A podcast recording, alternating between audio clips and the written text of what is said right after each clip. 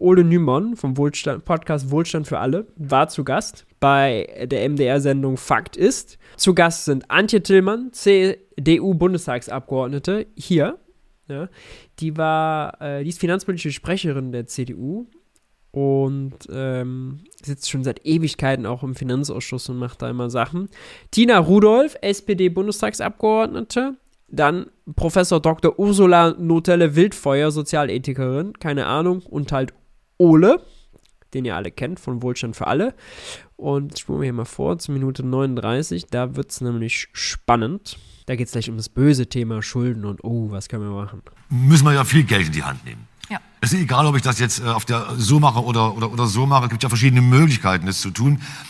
Der Staat könnte ja nun sagen, ähm, ich bin solidarisch, ich löse einfach die Schuldenbremse, nehme neues Geld in die Hand. Äh, Based. Unterstütze dadurch auch Unternehmen großzügig, dadurch sinken die Preise. Vor allem neues Geld in die Hand zu nehmen, ist eine sehr starke Formulierung. Ja, nicht nur Steuergeld, sondern neues Geld. Das ist technisch korrekt. Preise wieder und am Ende zahlen alle weniger. Aber genau weil ich mit den jungen Leuten solidarisch bin, möchte ich die Schuldenbremse nicht aufheben. Denn es wird in zehn Jahren, wenn wir Glück haben, erst in zehn Jahren die nächste Krise geben und auch die nächste Generation muss Spielraum haben, um dann gegenzusteuern mit Geld. Wenn wir nicht eine schwarze Null gehabt hätten bis 2014, dann hätten wir die Corona-Krise nicht mit so viel Geld zuschütten können. Dass wir jetzt zwei Krisen hintereinander haben, ist unglücklich, aber ich glaube, wir könnten auch mal anfangen, im Bundeshaushalt zu gucken, wofür wir überall Geld ausgeben. Und ich habe wenn wir nicht bis 2014 die schwarze Null gehabt hätten, dann hätten wir die Corona-Krise nicht mit Geld zuschütten können. Ja, äh, da hat in Japan hat jemand laut gelacht, in China hat auch jemand laut gelacht, in den USA haben sie auch laut gelacht. Äh, bitter. Ich hab mir doch mal, äh, wollte ich eigentlich schnell mal gucken beim äh, IWF äh, Monitor, wie denn die Schuldensituation, die Defizitsituation der Länder aussieht. Und zwar äh, im Jahr äh, Ende 21. So. Ja. Und äh, wenn wir uns das dann mal angucken, ja, dann ist hier quasi Advanced Economies, ist das Defizit im Schnitt 21 minus 7,29. Ja. Ähm, wenn wir hier nach Deutschland fahren, minus 3,71. Also Deutschland hat quasi ein Staatsdefizit von 3,71% gemacht, 21. Die USA minus 10. China minus 6. Indien minus 10. Spanien minus 7. Frankreich minus 7. Italien minus 7. Also, die großen Länder haben alle viel, viel mehr Gas gegeben. Großbritannien minus 8 als Deutschland. Ja. Deutschland hat zwar einen schönen, schönen Begriff, schönes Framing dafür gehabt, ja, die Bazooka, aber es war im Vergleich zu anderen Ländern keine Bazooka. Das heißt, ihre Aussage, nur weil wir gespart haben, konnten wir unsere Corona-Probleme mit Geld zuschütten, äh, ist einfach schlicht falsch. Ne? Ist, also ist einfach falsch. Ist einfach gegen, gegen die Fakten. Ja. Äh, andere Länder mit eins anderen Schuldenständen konnten größere Defizite fahren. Ne. Also es ist hier schon sozusagen empirisch falsch. Sie hat nur Deutschland, der Rest der Welt existiert nicht. Und es ist natürlich auch ökonomisch und logisch falsch, weil schwarze Null bedeutet ja nicht, der Sch Olaf Schäuble hat äh, Säckle mit Geld in den Keller des Finanzministeriums getragen und die konnte Olaf Scholz dann da wieder raustragen und das Geld ausgeben, ja. Äh, das äh, so funktioniert ja Staatsfinanzen nicht. Alle Länder haben Staatsanleihen verkauft und äh, dadurch ihr Konto bei der Zentralbank gefüllt. Mit Zentralbankguthaben, wie entstehen Zentralbankguthaben? Psst, besser keinem erzählen, die entstehen aus dem Nichts auf Knopfdruck, weil die Zentralbank Schöpferin der Währung ist. Die Europäische Zentralbank Schöpferin des Euros, die japanische des japanischen Yens, die US-amerikanische des US-Dollars und, und, und. Ja? Also wirklich einfach äh, Quatsch, was Frau Tillmann hier erzählt. Ich habe eben die Energiepreispauschale genannt. Ich glaube, es wird auch Geld rausgeschmissen, was unnötig ist. Denn warum brauche ich die? Ich brauche die nicht. Ich finde auch das 9-Euro-Ticket nicht dem Grunde nach schlecht. Das ist eine super Idee. Aber warum mache ich das im Sommer in den Sommerferien und so, dass die Menschen nicht planen können? 60 Prozent haben das 9-Euro-Ticket genutzt, um damit Freizeit zu gestalten. Das ist auch schön. Gute Laune Boah, Freizeit, das geht ja nicht. Ist auch wichtig im Moment, aber das sind 2,5 Milliarden Euro, die wir jetzt nicht mehr haben.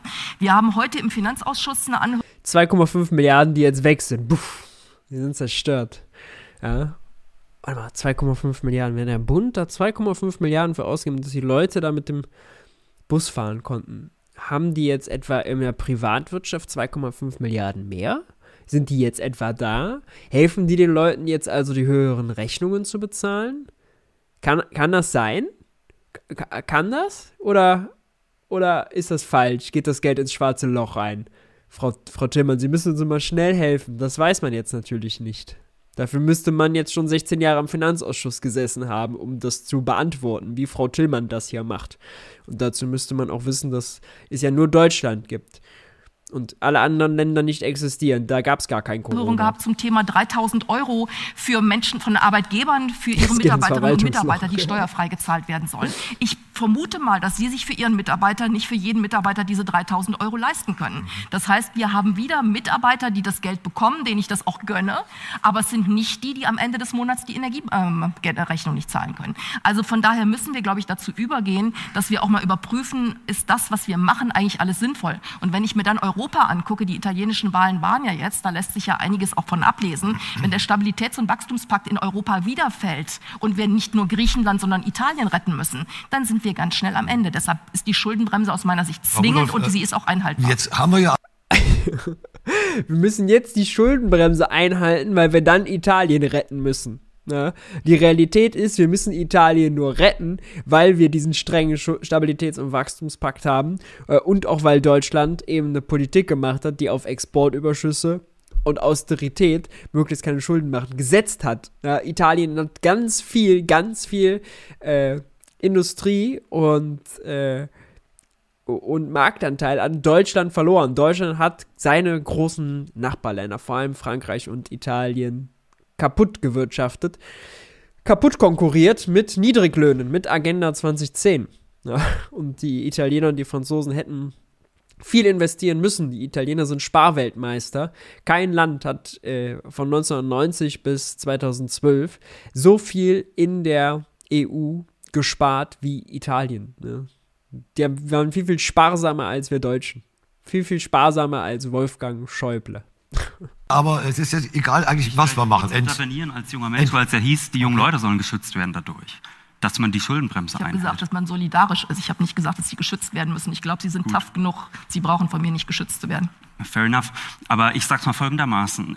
Ich würde nicht behaupten, dass, weil man bis 2014 prima gespart hat, dass man deshalb in der Corona-Krise so viel Geld ausgeben konnte. Letztlich war das möglich, weil, also letzten Endes vor allem deshalb, weil die EZB die Bereitschaft dazu signalisiert hat, genau das zu unterstützen. Ich meine, seit 2011, seit der berühmten Whatever Takes-Rede von Mario Draghi, ist die EZB, letztlich fungiert die äh, eigentlich als Länder of Last Resort, ja, die betreibt eigentlich monetäre Staatsfinanzierung und alles, was die letzten zehn Jahre in der Eurozone stattgefunden hat, war möglich, weil die EZB Staatsanleihen aus ganz Europa aufkauft und die Staaten damit stützt. Und okay, das aber lässt sich, aber, aber, das war während aber lässt sich, die EZB das nicht ja, aber lässt sich äh, niemand äh, lässt sich mit neuen Schulden unser Wohlstand retten. Darüber reden wir ja heute Abend.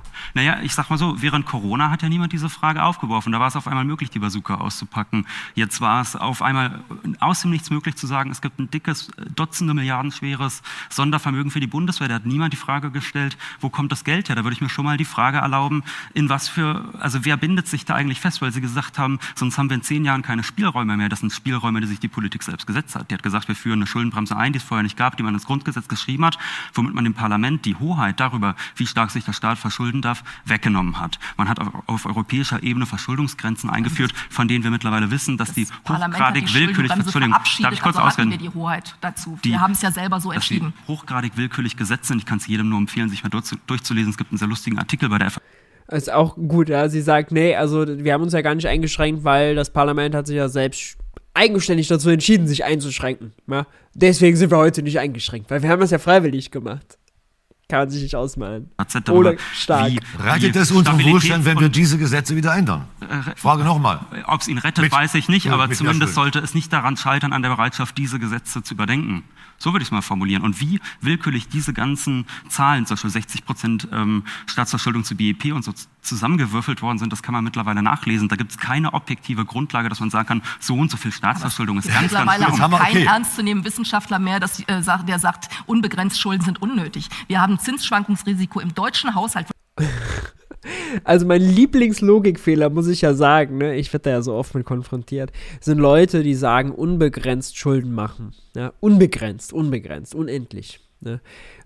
Unbegrenzt funktioniert überhaupt gar nicht. Das ist eine Aussage, die kann man überhaupt nicht überprüfen und es funktioniert auch logisch gar nicht, weil der Staat, der kann ja nur so viel kaufen, wie in seiner eigenen Währung zum Verkauf steht. Und es gibt nur so und so viele Aufträge, die er verteilen kann, die Leute äh, abarbeiten können, wenn er welche Gebäude baut, hier Kanzleramt neu bauen oder hast du nicht gesehen. Dann ist irgendwann Vollbeschäftigung erreicht, so, und dann geht nichts mehr.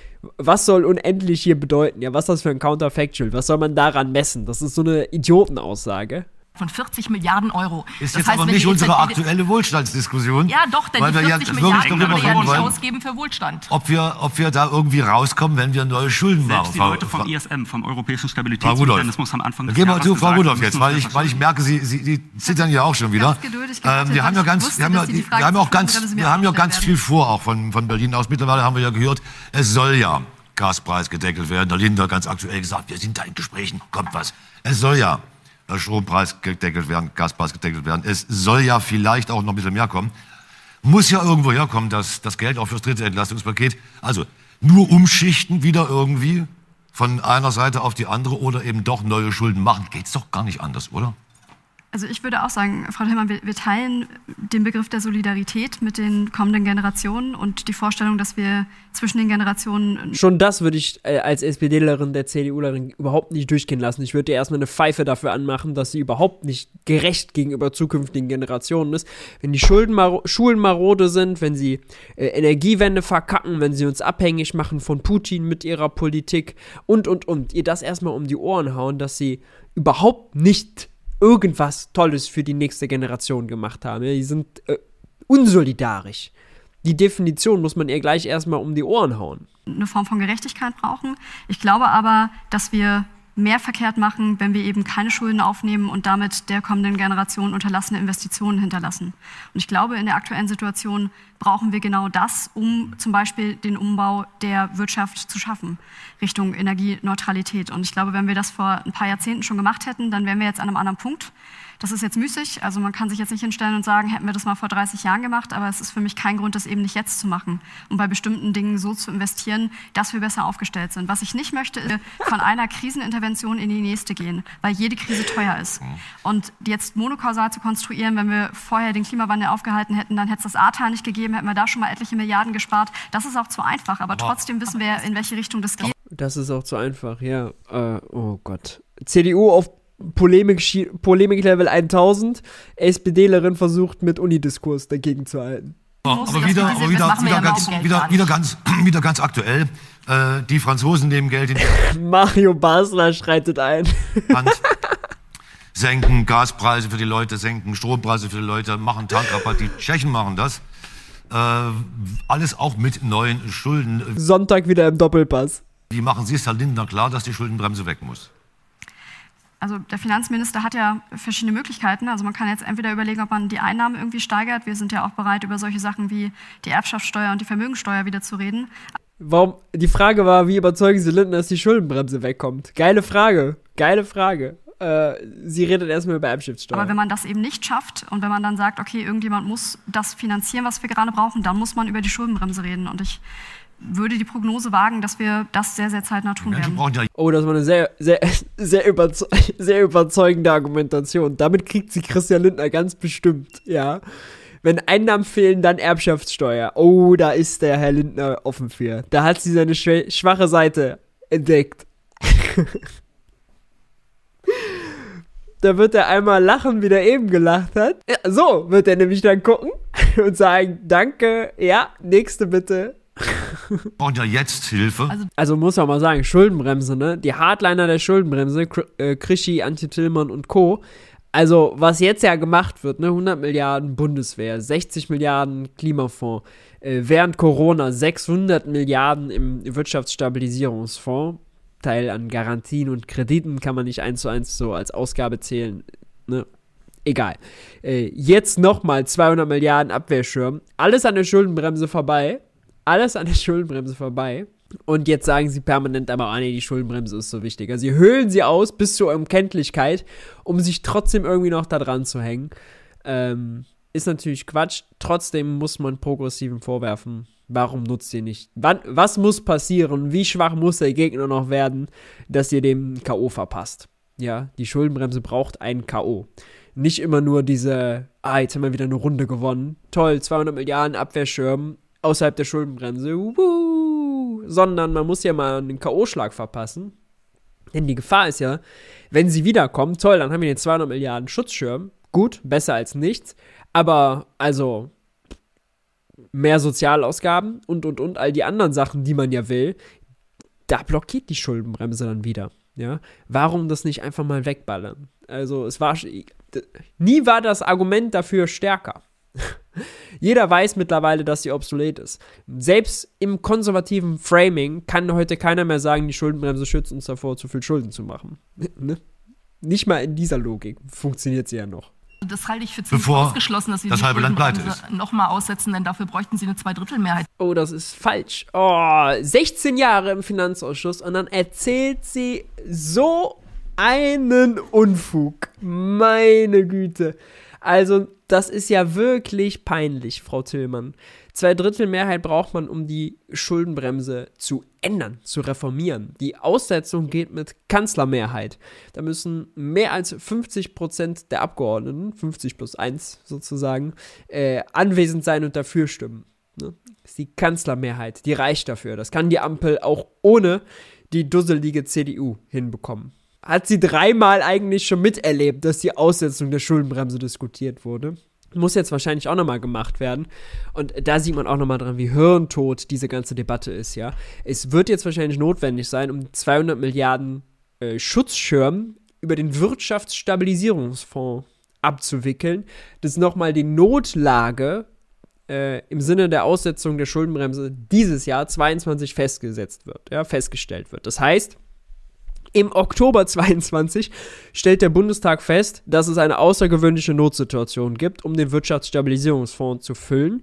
Alle Wirtschaftsinstitute prognostizieren, oh, das wird ein sehr harter Winter, wir bekommen kein Gas mehr, ähm, die, die Wirtschaft wird einbrechen im Risikoszenario, wenn es wirklich Gasmangellage gibt, bis zu 8%. Ja, das war die Gemeinschaftsdiagnose heute. Und dann stellt Christian Lindner sich hin und sagt, nee, also Notsituation hatten wir, als der Ukraine-Krieg angefangen hat, jetzt kann ich die nicht erkennen. Ab Januar nicht mehr. Nee, die Schuldenbremse ist wieder, die, die gilt wieder.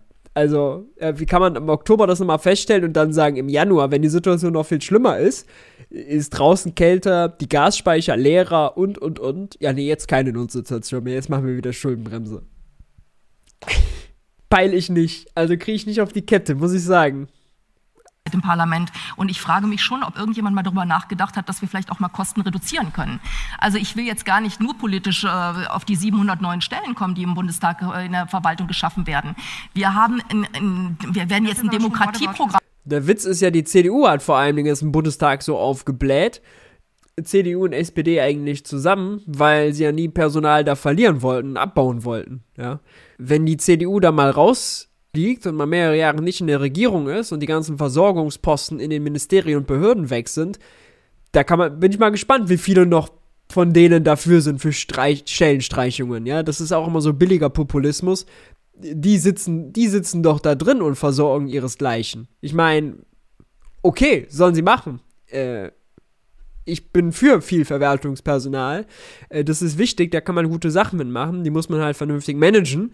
Ja, das soll kein Schlafwagenverein sein. Aber also man kann sich auch Eigentümer schießen, Frau Tillmann. Also ich sag den Leuten zwar, du kannst deine Energieberechnung nicht bezahlen, aber du kannst ja zum Seminar kommen, wie Demokratie funktioniert. Also wir haben in so vielen... Und Demokratie funktioniert außerdem nicht mehr, wenn die Leute nicht mehr checken, was fiskalpolitisch so abgeht. Ja, wenn jetzt eine Wirtschaftsstabilisierungsfonds kommt mit 200 Milliarden an der Schuldenbremse vorbei. Wie soll Otto Normalo, der äh, abends vielleicht mal 15 Minuten die Tagesschau einschaltet und äh, morgens ein bisschen Radio hört, wie soll der peilen, was äh, denn noch äh, die Parteien in seinem Interesse vertreten können, was realistisch finanzierbar ist und was nicht? Kann er sonst schon nicht, ja, ist sonst schon absurd komplex. Aber jetzt erreicht das ein Level, um die Schuldenbremse formal einzuhalten, da solche Fingerhakeleien zu machen, solche Verrenkungen zu machen, dass man sagen muss, also Schuldenbremse war schon vorher Demokratiebremse, aber jetzt, äh, spätestens jetzt, muss eigentlich jeder da zustimmen. Das ist eigentlich nicht mehr zumutbar vielen Punkten Geld, was aus meiner Sicht in der jetzigen Situation nicht nötig ist, auszugeben. Wir erhöhen Pauschalen für Menschen, die überhaupt keine Kosten haben, ähm, kostet 1,2 Milliarden Euro. Ich glaube, dass wir auch mal gucken müssen, ob wir uns Dinge immer noch leisten, die in der jetzigen schwierigen Situation nicht nötig wären. Denn nochmal, wir werden auch wieder Geld brauchen. Und wenn wir die Verschuldungssituation dann deutlich über 80 Prozent treiben, wir reden ja schon lange nicht mehr über 60 Prozent, dann werden wir Schwierigkeiten haben, diese Finanzierung sicherzustellen und alle anderen. Warum? Erklär mal, warum. Er erklär doch mal, warum. Wir würden das gerne wissen. Moderator muss jetzt fragen, warum ich wünschte, alle Moderatoren würden einfach mal äh, auf jede Antwort, die da gegeben wird, auf jede Floskel, einfach mal warum fragen. Einfach mal. Einfach mal warum. Einfach angewöhnen, fragen warum. Äh, was ist das Argument? Erklären Sie mal. Wir sind dumm. Erklären Sie mal. Äh, warum? in Europa werden es uns nachmachen. Und die Italiener mit 120 oder noch mehr Prozent, die haben wow. den Spielraum eben nicht mehr und sie werden ihn trotzdem nutzen. Frau Zimmer, ich ganz die haben den Spielraum nicht mehr und werden ihn trotzdem nutzen. Gut, ihr Lieben. Äh, ich glaube, wir ziehen Schlussstrich hier drunter.